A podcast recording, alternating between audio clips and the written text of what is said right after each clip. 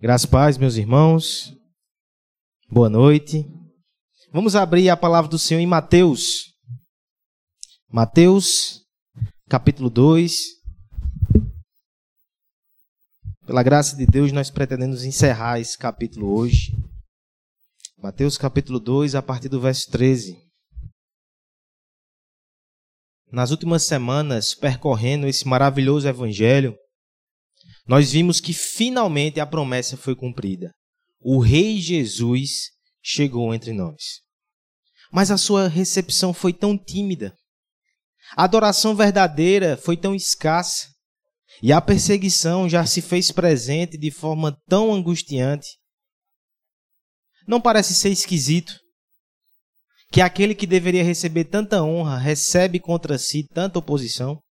Não parece ser estranho que nos momentos em que a promessa de Deus assume contornos ainda mais fascinantes, o mundo reage de uma forma extremamente infeliz e revolta-se contra o próprio autor da vida. Luz e trevas misturadas em momentos marcantes da história da redenção. Isso não é novidade, irmãos. Eu sei que você passa por isso na sua experiência também. O texto que nós leremos nessa noite vai tocar exatamente nesse ponto. Acompanhe a leitura com atenção e espírito de oração para que Deus fale ao seu coração. Mateus capítulo 2, verso 13 diz assim a palavra de Deus: Tendo eles partido, eis que apareceu um anjo do Senhor a José em sonho e disse: Dispõe-te, toma o menino e sua mãe, foge para o Egito e permanece lá até que eu te avise, porque Herodes há de procurar o menino para o matar. Dispondo-se ele, tomou de noite o menino e a sua mãe e partiu para o Egito. E lá ficou até a morte de Herodes, para que se cumprisse o que fora dito pelo Senhor por intermédio do profeta: Do Egito chamei meu filho. Vendo-se iludido pelos magos, enfureceu-se Herodes grandemente e mandou matar os meninos de Belém e todo de todos os seus arredores de dois anos para baixo, conforme o tempo do qual com qual de precisão se informaram dos magos. Então se cumpriu o que fora dito por intermédio do profeta Jeremias. Ouviu-se um clamor em Ramá, pranto, choro e grande lamento. Era Raquel chorando por seus filhos e inconsolável, porque não mais existiam. Tendo Herodes morrido, Eis que um anjo do Senhor apareceu em sonho a José no Egito e disse-lhe: Dispõe-te, toma o menino e sua mãe e vai para a terra de Israel, porque já morreram os que atentavam contra a vida do menino. Dispôs-se ele, tomou o menino e sua mãe e regressou para Israel. Tendo, porém, ouvido que Arquelau reinava na Judéia em lugar de seu pai Herodes, temeu ir para lá. E por divina advertência, prevenido em sonho, retirou-se para as regiões da Galiléia e foi habitar numa cidade chamada Nazaré, para que se cumprisse o que fora dito por intermédio dos profetas. Ele será chamado Nazareno. Vamos curvar nossas cabeças e pedir ao Senhor que nos ajude nessa noite a entender a sua lei, a sua vontade e a enxergar a glória de Cristo nessa passagem. Pai amado, Pai bendito, te louvamos e te adoramos, Deus, pois é maravilhoso estar na tua presença. Como é bom, Senhor, te cultuar nesse dia especial. E te pedimos, Pai, que nesse instante os nossos corações estejam prontos, como terreno fértil, para que a boa semente do Evangelho seja plantada e possa dar belos frutos, Pai. Nos ajuda a entender a verdade contida na tua Escritura e que diante dela nos curvemos em adoração e nos levantemos prontos a te servir com mais ânimo e mais sabedoria, para a glória do teu nome, nossa alegria, em nome de Jesus. Amém. Há uma tensão que percorre todas as páginas da Escritura. Há uma tensão que percorre as páginas da história da igreja. E por que não dizer, há uma tensão que percorre a minha e a sua vida. E que por diversas vezes, nos dias de aflição, nos enche de angústia e inquietamento. Esse mundo parece ser marcado ao mesmo tempo por promessas maravilhosas de Deus, de paz, acolhimento e alegria. E por outro lado, nós também presenciamos, sentimos e somos tocados, inclusive, por ondas e ondas de, de oposição a esse Deus. O mundo se levanta, nossa carne se inflama, as astúcias do diabo estão aí em todo lugar. Esse mundo parece que é marcado por promessa e oposição. O nosso irmão Guilherme bem mencionou que desde o Éden essa realidade já nos persegue, porque ali, na primeira promessa que um dia o nosso redentor esmagaria a cabeça da serpente, nós também tomamos ciência que isso aconteceria num cenário de conflito. Ele pisaria a cabeça da serpente, mas também seria abocanhado por ela. Promessa e oposição andam juntas. E como é que eu faço para conciliar isso no meu coração? Como é que eu faço para ao mesmo tempo me encantar e me confortar com as coisas maravilhosas que a palavra de Deus diz para mim? E como é que eu faço para lidar também com as coisas tristes, com os dias maus e com as batalhas que eu ainda preciso travar nessa terra? Como eu concilio essas duas realidades no meu coração? É sobre isso que falaremos nessa noite. O nosso irmão Mateus vem descrevendo no seu evangelho acerca do rei verdadeiro. E ele tem algumas preocupações muito marcantes nesses primeiros capítulos que estamos vendo. A primeira delas é mostrar como juridicamente, legalmente, Jesus Cristo era o rei. Uma genealogia, é assim que ele começa o seu livro. Depois ele mostra o processo de adoção por José para mostrar que legalmente este homem é um descendente de Davi. Há uma outra preocupação também de, do nosso irmão Mateus aqui, é mostrar o tempo todo que Jesus Cristo é o cumprimento das profecias do Antigo Testamento.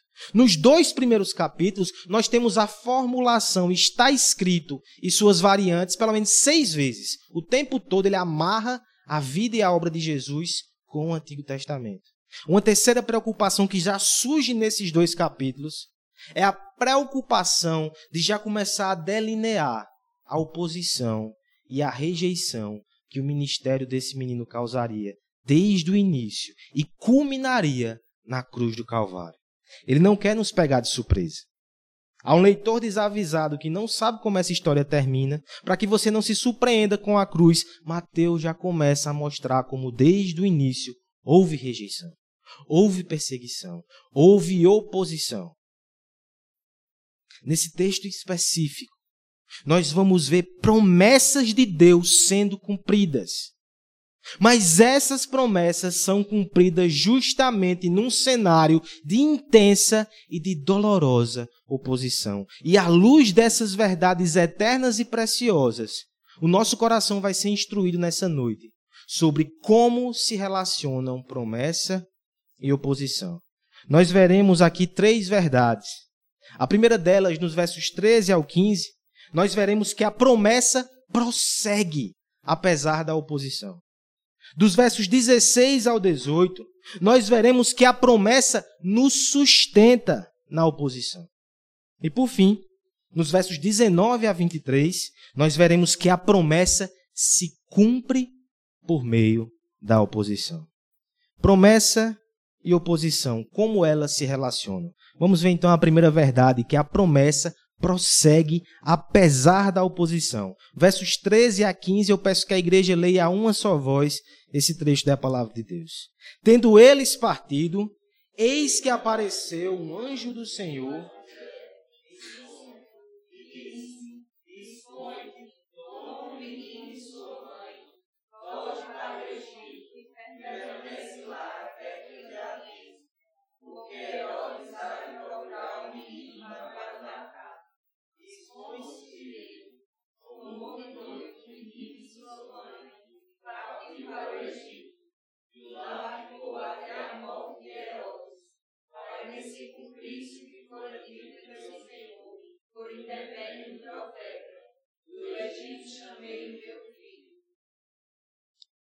É somente eu que penso assim? Ou você também, quando visualiza o seu futuro, você imagina uma linha reta? Nós vamos progredindo ali nos nossos objetivos, alvos e metas. Uma linha reta. Uma crescente. E nos atemorizamos quando de repente alguém vem e parece que nos dá de ombros e nos desvia um pouco desse traçado. E o nosso coração se desespera. E nós ficamos angustiados e ansiosos. E nós ficamos com muita vontade de logo retomar a linha reta do nosso planejamento. Mas quem disse que os planos de Deus e as suas promessas são uma linha reta assim? Quando olhamos para a Escritura, não é exatamente esse o quadro que nos revela. E se o desvio fizer parte, irmão, do plano de Deus? Veja como acontece aqui nesse texto. Não temos aqui uma linha reta. Temos aqui a Santa Família, ali que acabou de receber o bebê sagrado. E de repente eles já recebem o anúncio de um desvio no seu caminho. Eles não vão poder ficar na sua terra. Um anjo, mais uma vez um anjo, aparece a José em sonho, mais uma vez em sonho. A Bíblia de fato não é machista nesse aspecto. A visão para Maria é pessoal, para José é só em sonho.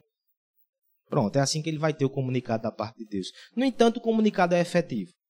O anjo chega para José e diz: José, pega o menino, pega a tua mulher e vai embora, porque Herodes intenta contra a sua vida.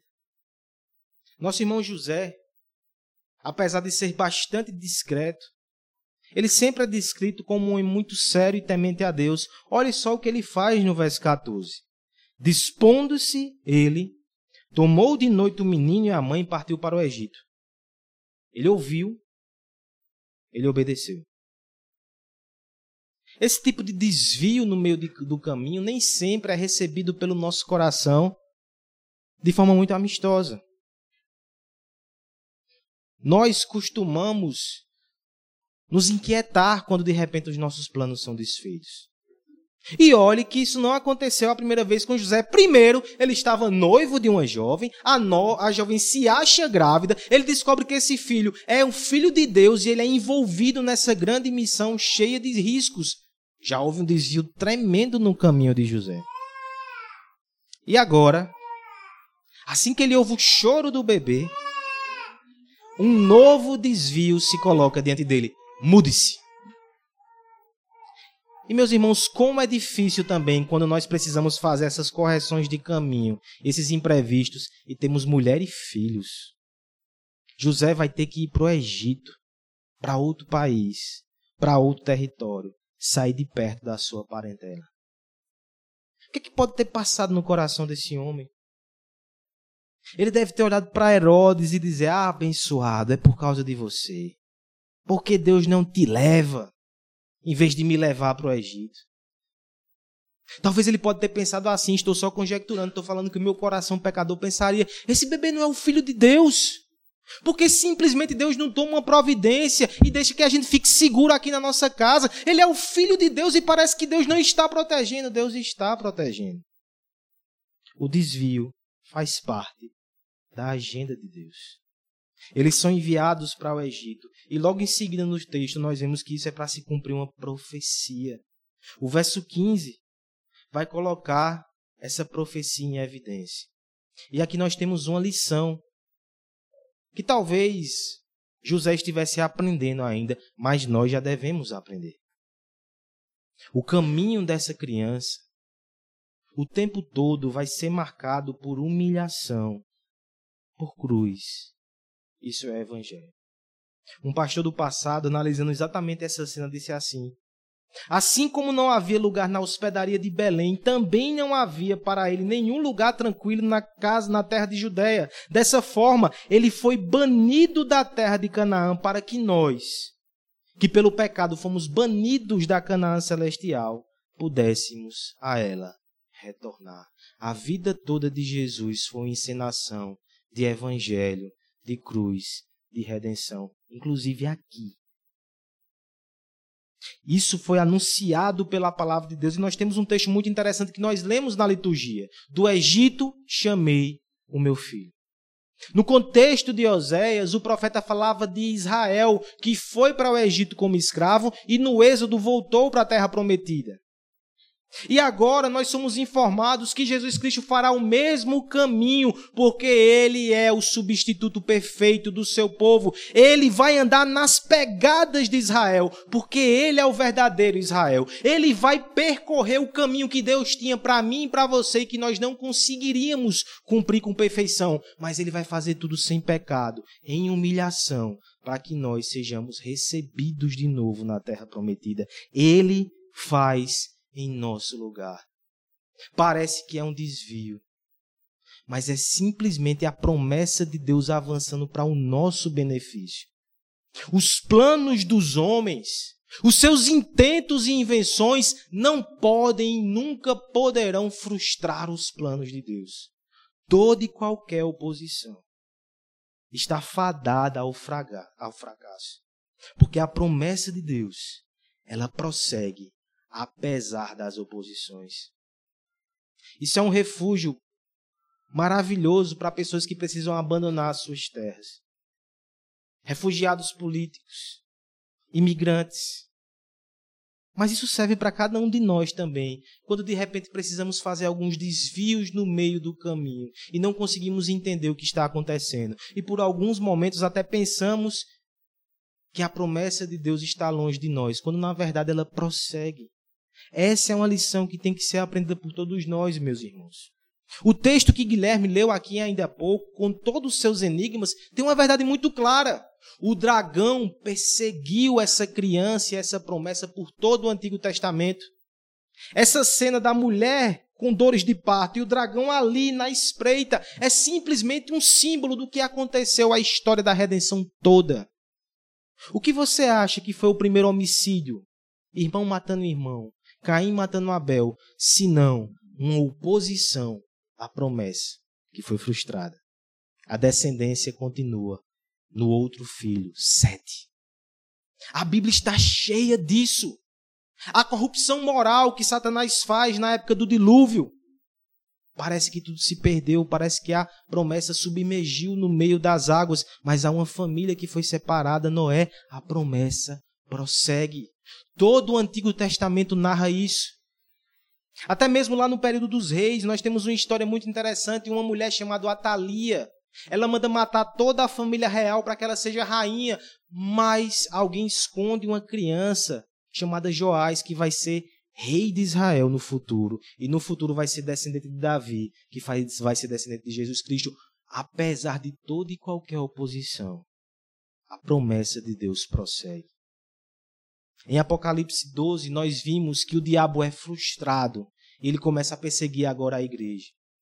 Mas eu lhe digo, irmão, que do mesmo jeito que as mãos poderosas de Deus conduziram a promessa até Jesus Cristo, ela continua conduzindo agora o povo da promessa que creu em Jesus Cristo. Os planos de Deus, os propósitos de Deus para a sua igreja não serão frustrados. Faça o inimigo o que fizer. Debaixo do sol, a perseguição é uma certeza na vida daqueles que foram marcados com o selo do Cordeiro. É claro que não nos deixará imunes aquele que por toda a sua existência devotou-se a lutar contra as promessas de Deus. Os golpes do inimigo são reais. Mas aqui está a boa nova. Eles não são eficazes para nos afastar da proteção divina. Aguilhão nenhum pode deter a alma que um dia Cristo libertou. Ameaças não farão recuar o filho que foi aceito pela obra da cruz.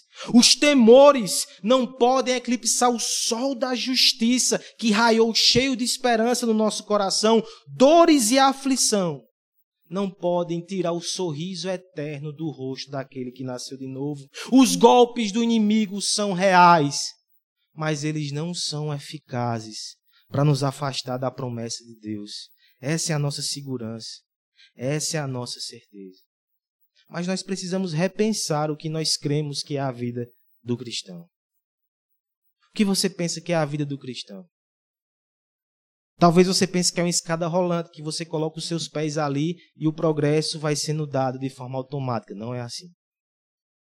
Eu diria a você que não é nem mesmo uma escada convencional em que você vai subindo, está tudo organizadozinho ali. Parece muito mais subir uma montanha, uma cadeia de montanhas com desníveis, com momentos em que a gente escorrega. Mas há uma corda que nos amarra, invisível, que é a graça de Deus. E que, mesmo quando a gente fraqueja, ela prossegue nos conduzindo até o topo, que é onde nós habitaremos com o nosso Senhor por toda a eternidade.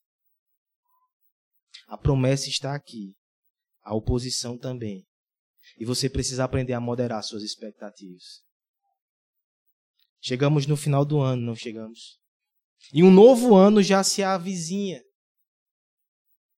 Eu digo com toda a segurança do mundo, a promessa de Deus na tua vida, ela vai continuar. Mas oposições virão. A sua família, a sua casa, a sua igreja, a sua vida espiritual. Não se iluda, batalhas ainda serão travadas.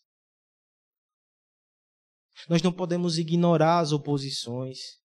Quantas vezes nós nos frustramos quando estamos evangelizando, discipulando alguém, acompanhando o florescimento de uma vida espiritual, parece que tem avanço e recuo. É assim que acontece no mundo cheio de oposições, mas a boa nova é a promessa da redenção, ela prossegue. Então, por um lado, irmão, seja realista, mas por outro lado, seja cheia, cheio de esperança. Mesmo diante de aflições que podem te acompanhar, depois que você virar a esquina um pregador do passado dizia: aquele que viaja para ser coroado não precisa pensar muito em um dia chuvoso. Dias chuvosos virão, mas nós passaremos por ele. E você que nos visita aqui nessa noite e que de algum modo está fora dessa promessa, você pode até achar estranho que sua visão de crente talvez seja um crente muito mais triunfalista que não enfrenta problemas. Isso não existe. Mas eu quero te dizer que problema todo mundo enfrenta. Barreira todo mundo enfrenta. A diferença é que nós temos a promessa de que chegaremos até o final pelo braço forte do nosso Senhor. Você tem essa promessa na sua vida? Você pode ter. Você pode se render a Ele, fazer parte do povo da promessa e ter a plena convicção que, apesar de qualquer oposição, você seguirá firme no Senhor. Essa é a primeira verdade no texto, meus irmãos. A promessa prossegue apesar da oposição. Nos versos 16 a 18, nós veremos também que a promessa nos sustenta em meio à perseguição. Vamos fazer essa leitura, versos 16 ao 18.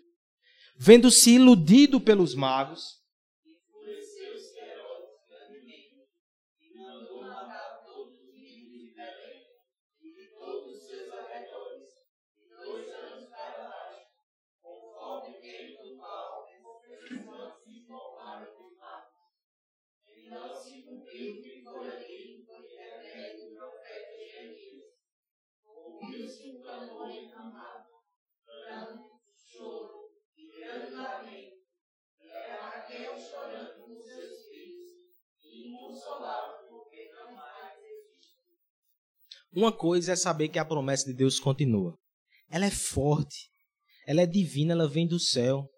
Mas e nós? Nós somos fracos e inconstantes. Será que a promessa não vai embora e a gente vai a reboque dela, correndo atrás, atabalhoado, sem conseguir alcançá-la? E nós? Eu gostaria de lhe dizer algo nessa noite. Guarde no seu coração essa verdade. Deus não, Deus não cuida somente do grande plano.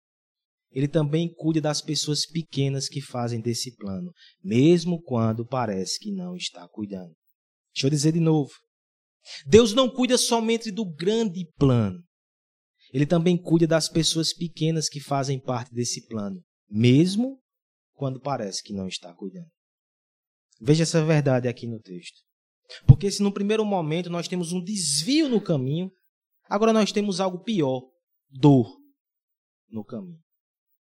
A nossa vida é feita de contratempos, mas também de feridas.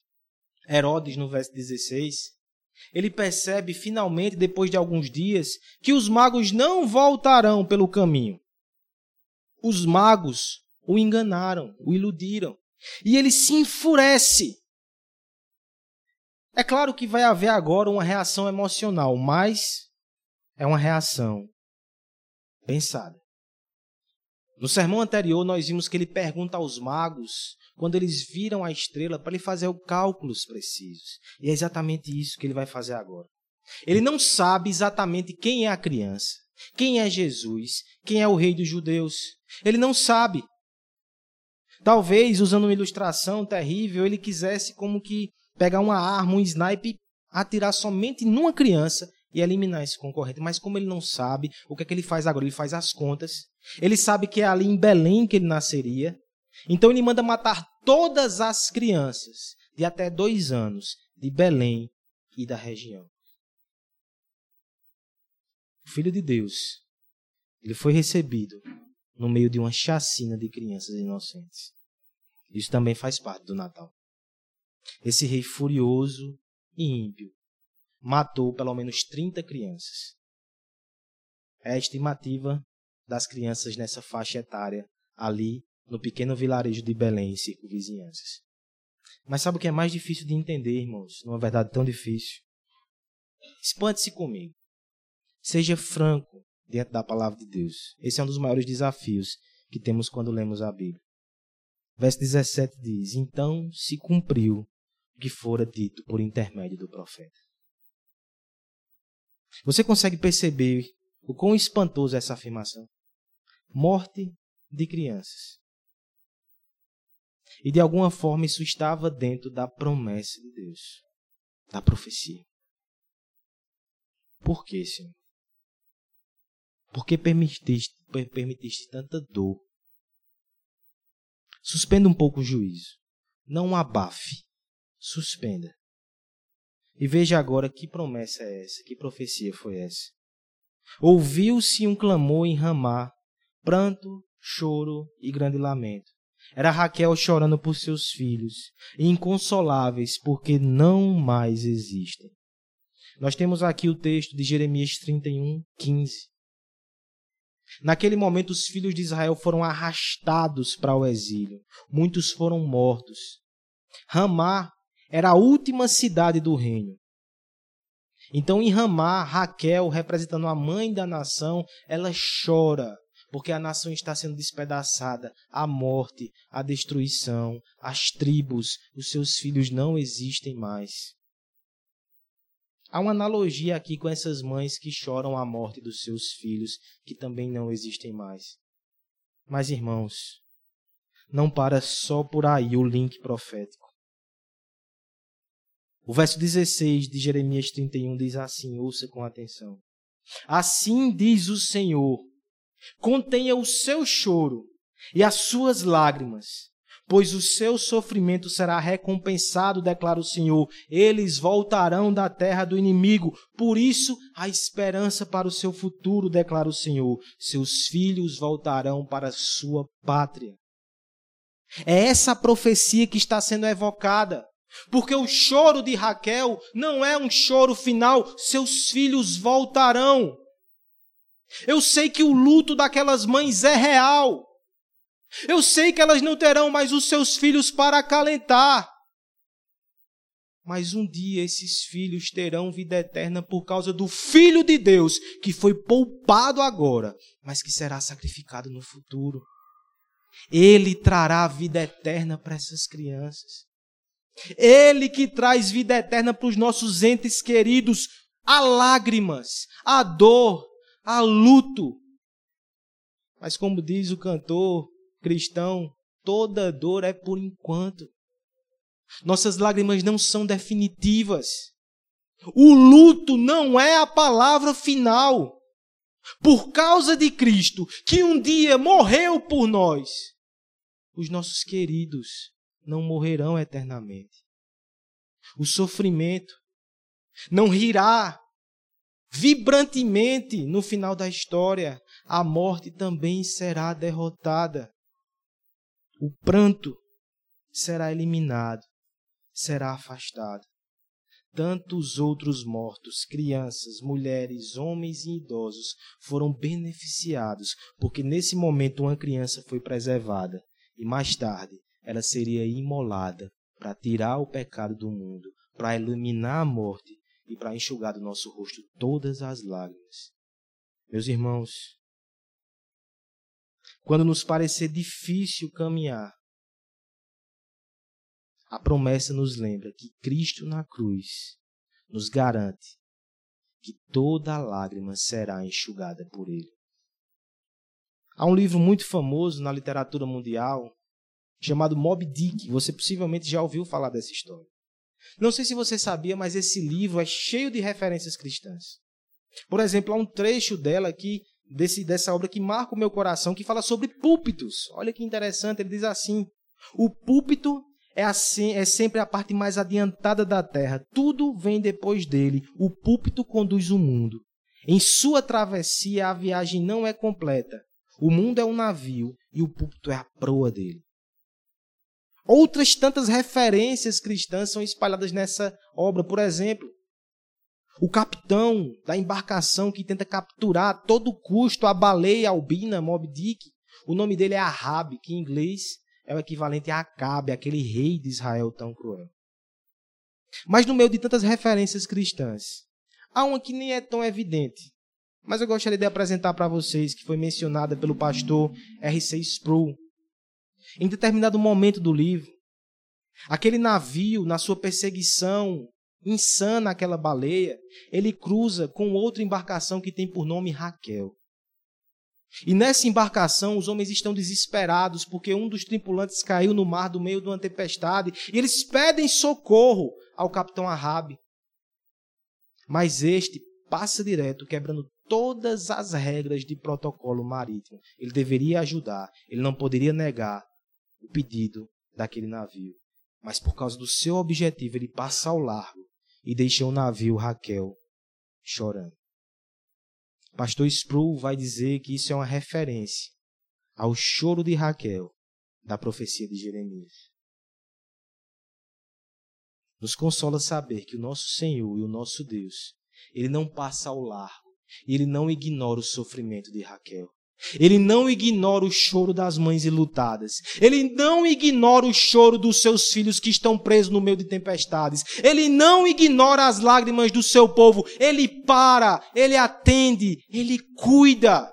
Porque o nosso Deus, ele não se preocupa somente com um grande plano, mas também com as pessoas pequenas que fazem parte desse plano, até quando parece que não está cuidando. Nesse momento de luto, parece que não estava cuidando, mas ele estava providenciando salvação para essa criança, para o seu povo, para essas famílias. E por muitas vezes é assim que acontece na nossa vida. Nós precisamos entender que a bondade de Deus, ela nem sempre é percebida, mas ela deve ser sempre recebida pela fé. A sua palavra não silencia sobre as dores que ainda enfrentaremos nesse mundo caído, mas ela também anuncia com muito entusiasmo, com uma voz ainda mais firme e mais alta, as promessas maravilhosas do nosso Senhor, que nos levarão até o porto final, o reino de paz perpétua. A promessa de Deus não esconde as lágrimas que ainda serão derramadas, mas nos revela um Deus compassivo, que armazena cada uma delas com afeto e que por fim vai enxugar dos nossos olhos todas as lágrimas. Perceba a bondade de Deus pela fé. A sua promessa nos consola quando nós olhamos para a cruz de Cristo. Teremos lágrimas ainda a derramar, talvez até o final do ano, talvez no ano que vem, talvez até numa formatura. Mas nos consola saber que o nosso Deus está presente e Ele não permite que nada aconteça à parte da Sua bondosa mão. Ele sabe o que está fazendo. E nos consola saber que Ele está cuidando de nós. Olhe para trás, irmãos. Quantas lágrimas você não derramou e você está aqui, Ele te sustentou. Console sem saber que Ele continuará te sustentando com tantas outras lágrimas que ainda terás que derramar. E aqui nós traçamos uma divisão muito clara entre ansiedade e a fé verdadeira, porque a ansiedade quer olhar para 2020 e dizer: não quero derramar lágrimas. Quem de nós pode garantir isso? Mas a fé diz: ainda que eu derrame lágrimas, eu quero descansar no Senhor, que me consola no meio das tempestades. Essa é a fé verdadeira. Que possamos armazená-la no coração. Se você está aqui e você ainda não tem uma aliança com Cristo, eu sei que você também derrama lágrimas, enfrenta lutas e luto. Mas o consolo você tem? Você pode ter. Curve-se aos pés do Redentor, Jesus Cristo, hoje. Porque a sua promessa, ela prossegue apesar da oposição. E ela também nos consola na oposição. Por fim, como se não fosse suficiente essas verdades maravilhosas, o texto ainda nos mostra, nos versos 19 a 23, que a promessa se cumpre através da oposição. Vamos fazer essa última leitura todos juntos? Tendo Herodes morrido, eis que um anjo do Senhor apareceu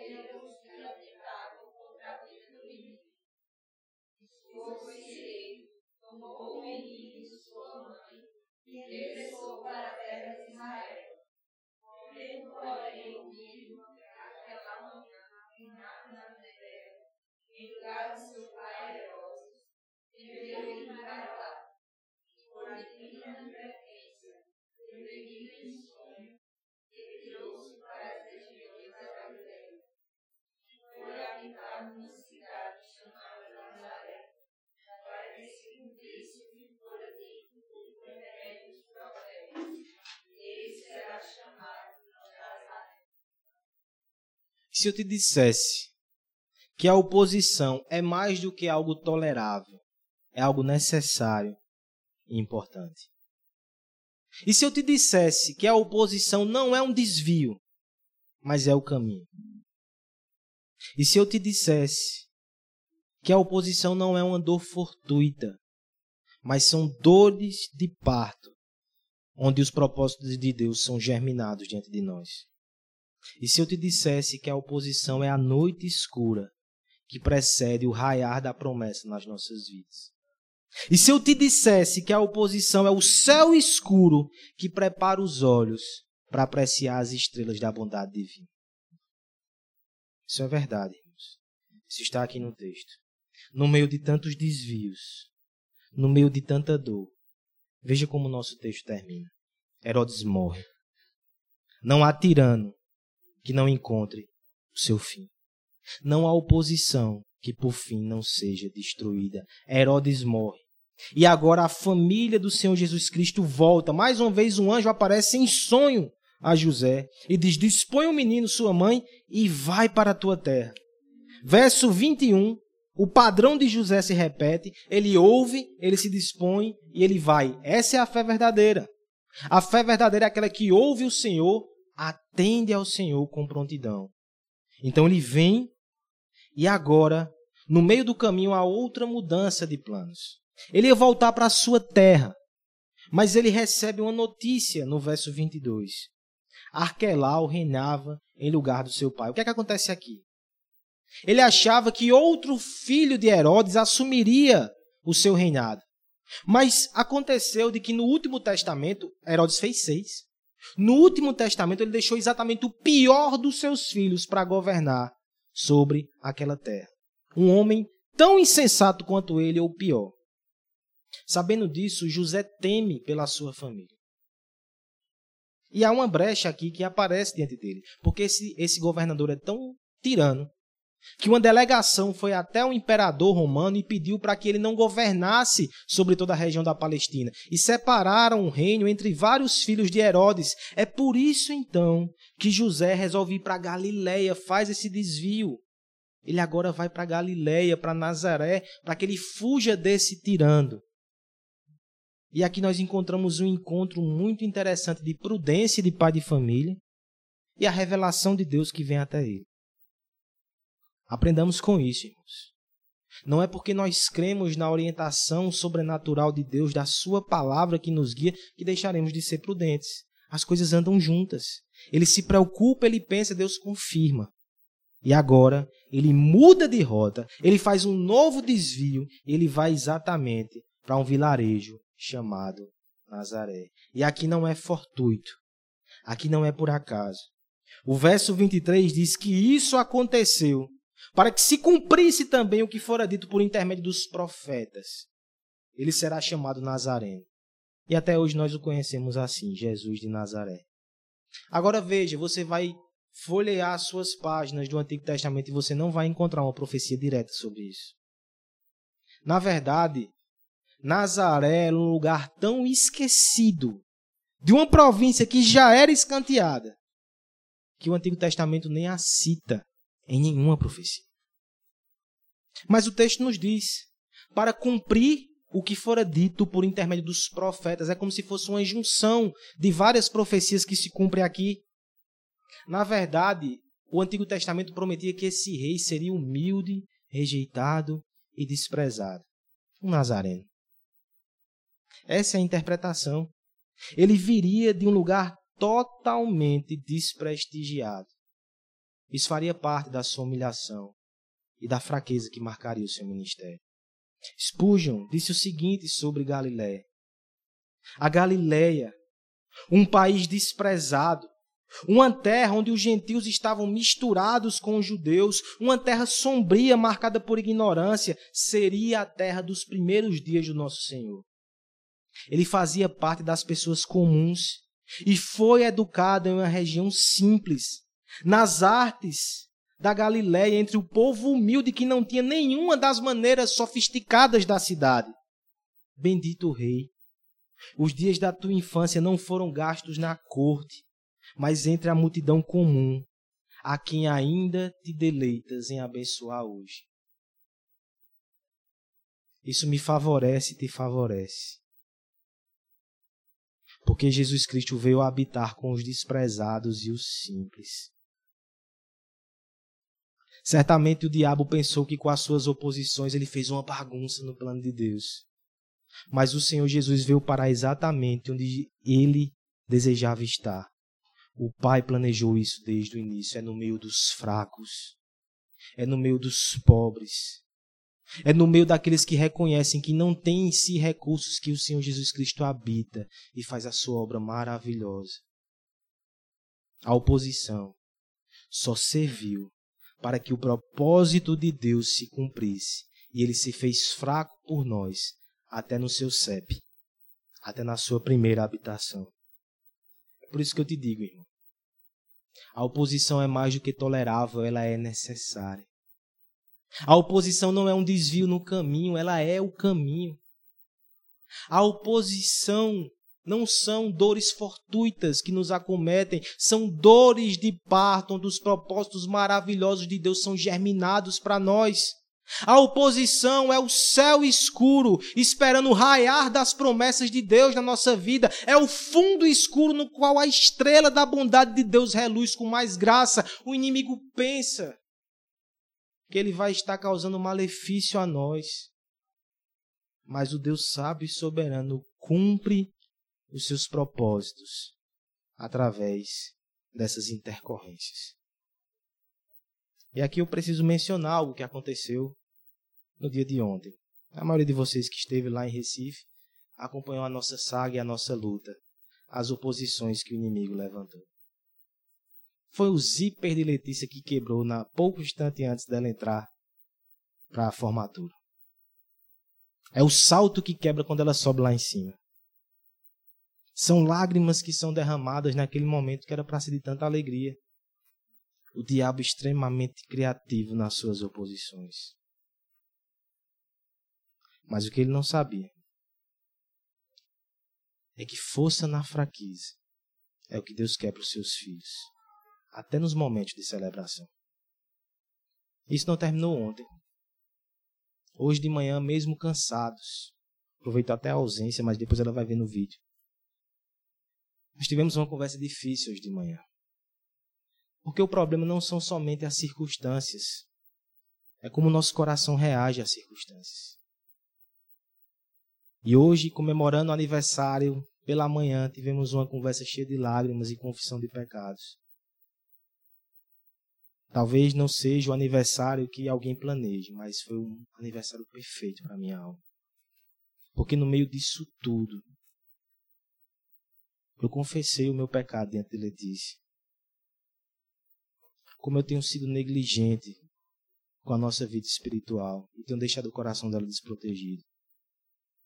E confesso diante da igreja. Não tenho conduzido os cultos domésticos desde que Aslan nasceu, como deveria. E antes que eu lance desespero sobre os pais recém-casados, é difícil. Mas a culpa é do meu pecado. Porque eu quero ter hora marcada para fazer. Uma hora que Aslan esteja quieto, que tudo esteja organizado, marcado no calendário. Agora a gente vai sentar, vai orar e vai ler a Bíblia. Isso não vai acontecer. Mas Deus precisava me humilhar e me mostrar como eu sou fraco e eu preciso dele. Conversamos, choramos, oramos e tivemos uma manhã maravilhosa na presença de Deus. Oposição. Você não sabe o que você fez. Você levou eu e a minha família para os braços do Senhor Jesus. Porque quando somos fracos, é que somos fortes.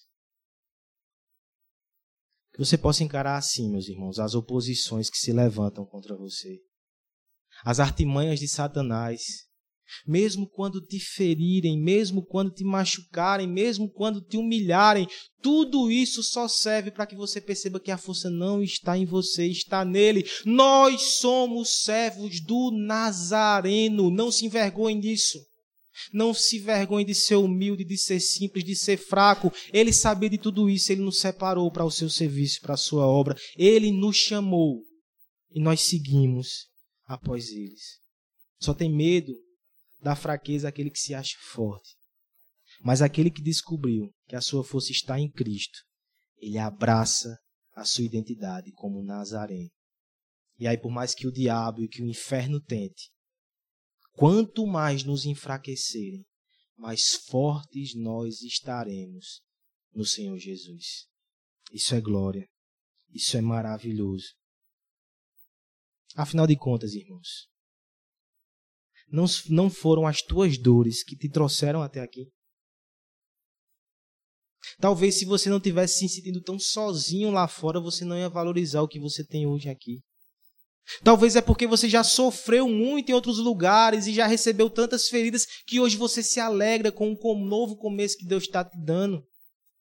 Talvez foi por causa das portas fechadas que você orou tanto ao Senhor nesse último ano, e isso é glória.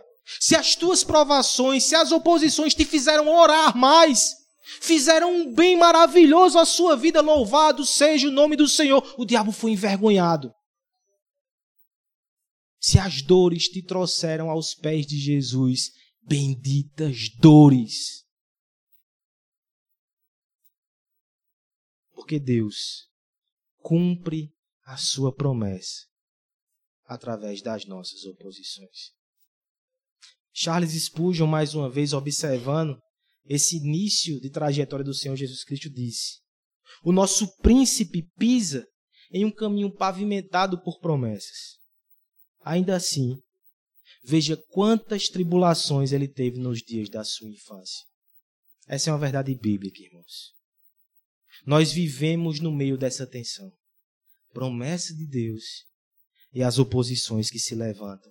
Canções que nos falam de um reino de amor e a ferida que muitas vezes é aberta nesse mundo cheio de desamor. E como nós nos portaremos no meio disso tudo? Como é que nós viveremos no meio dessa tensão? A partir do texto que nós vimos hoje, nos primeiros passos do Senhor Jesus, nós vimos que apesar das oposições, a promessa de Deus prossegue no seu trajeto. Nós vimos que nas oposições o Senhor nos sustenta, porque Ele é o Deus que cuida do grande plano, mas também cuida das pessoas pequenas que fazem parte desse plano, até mesmo quando parece que não está cuidando. E por fim, nós vimos que a graça, a sabedoria e o poder de Deus triunfam, mesmo através das oposições. Ele transforma o mal em bem. Ele faz tudo para a sua glória, para a nossa alegria. E ele nos ensina sobre força na fraqueza. É por isso, irmãos, que a despeito das oposições e até mesmo através dela, olhando para a cruz de Cristo, nós devemos seguir firmes nas promessas do Senhor Jesus.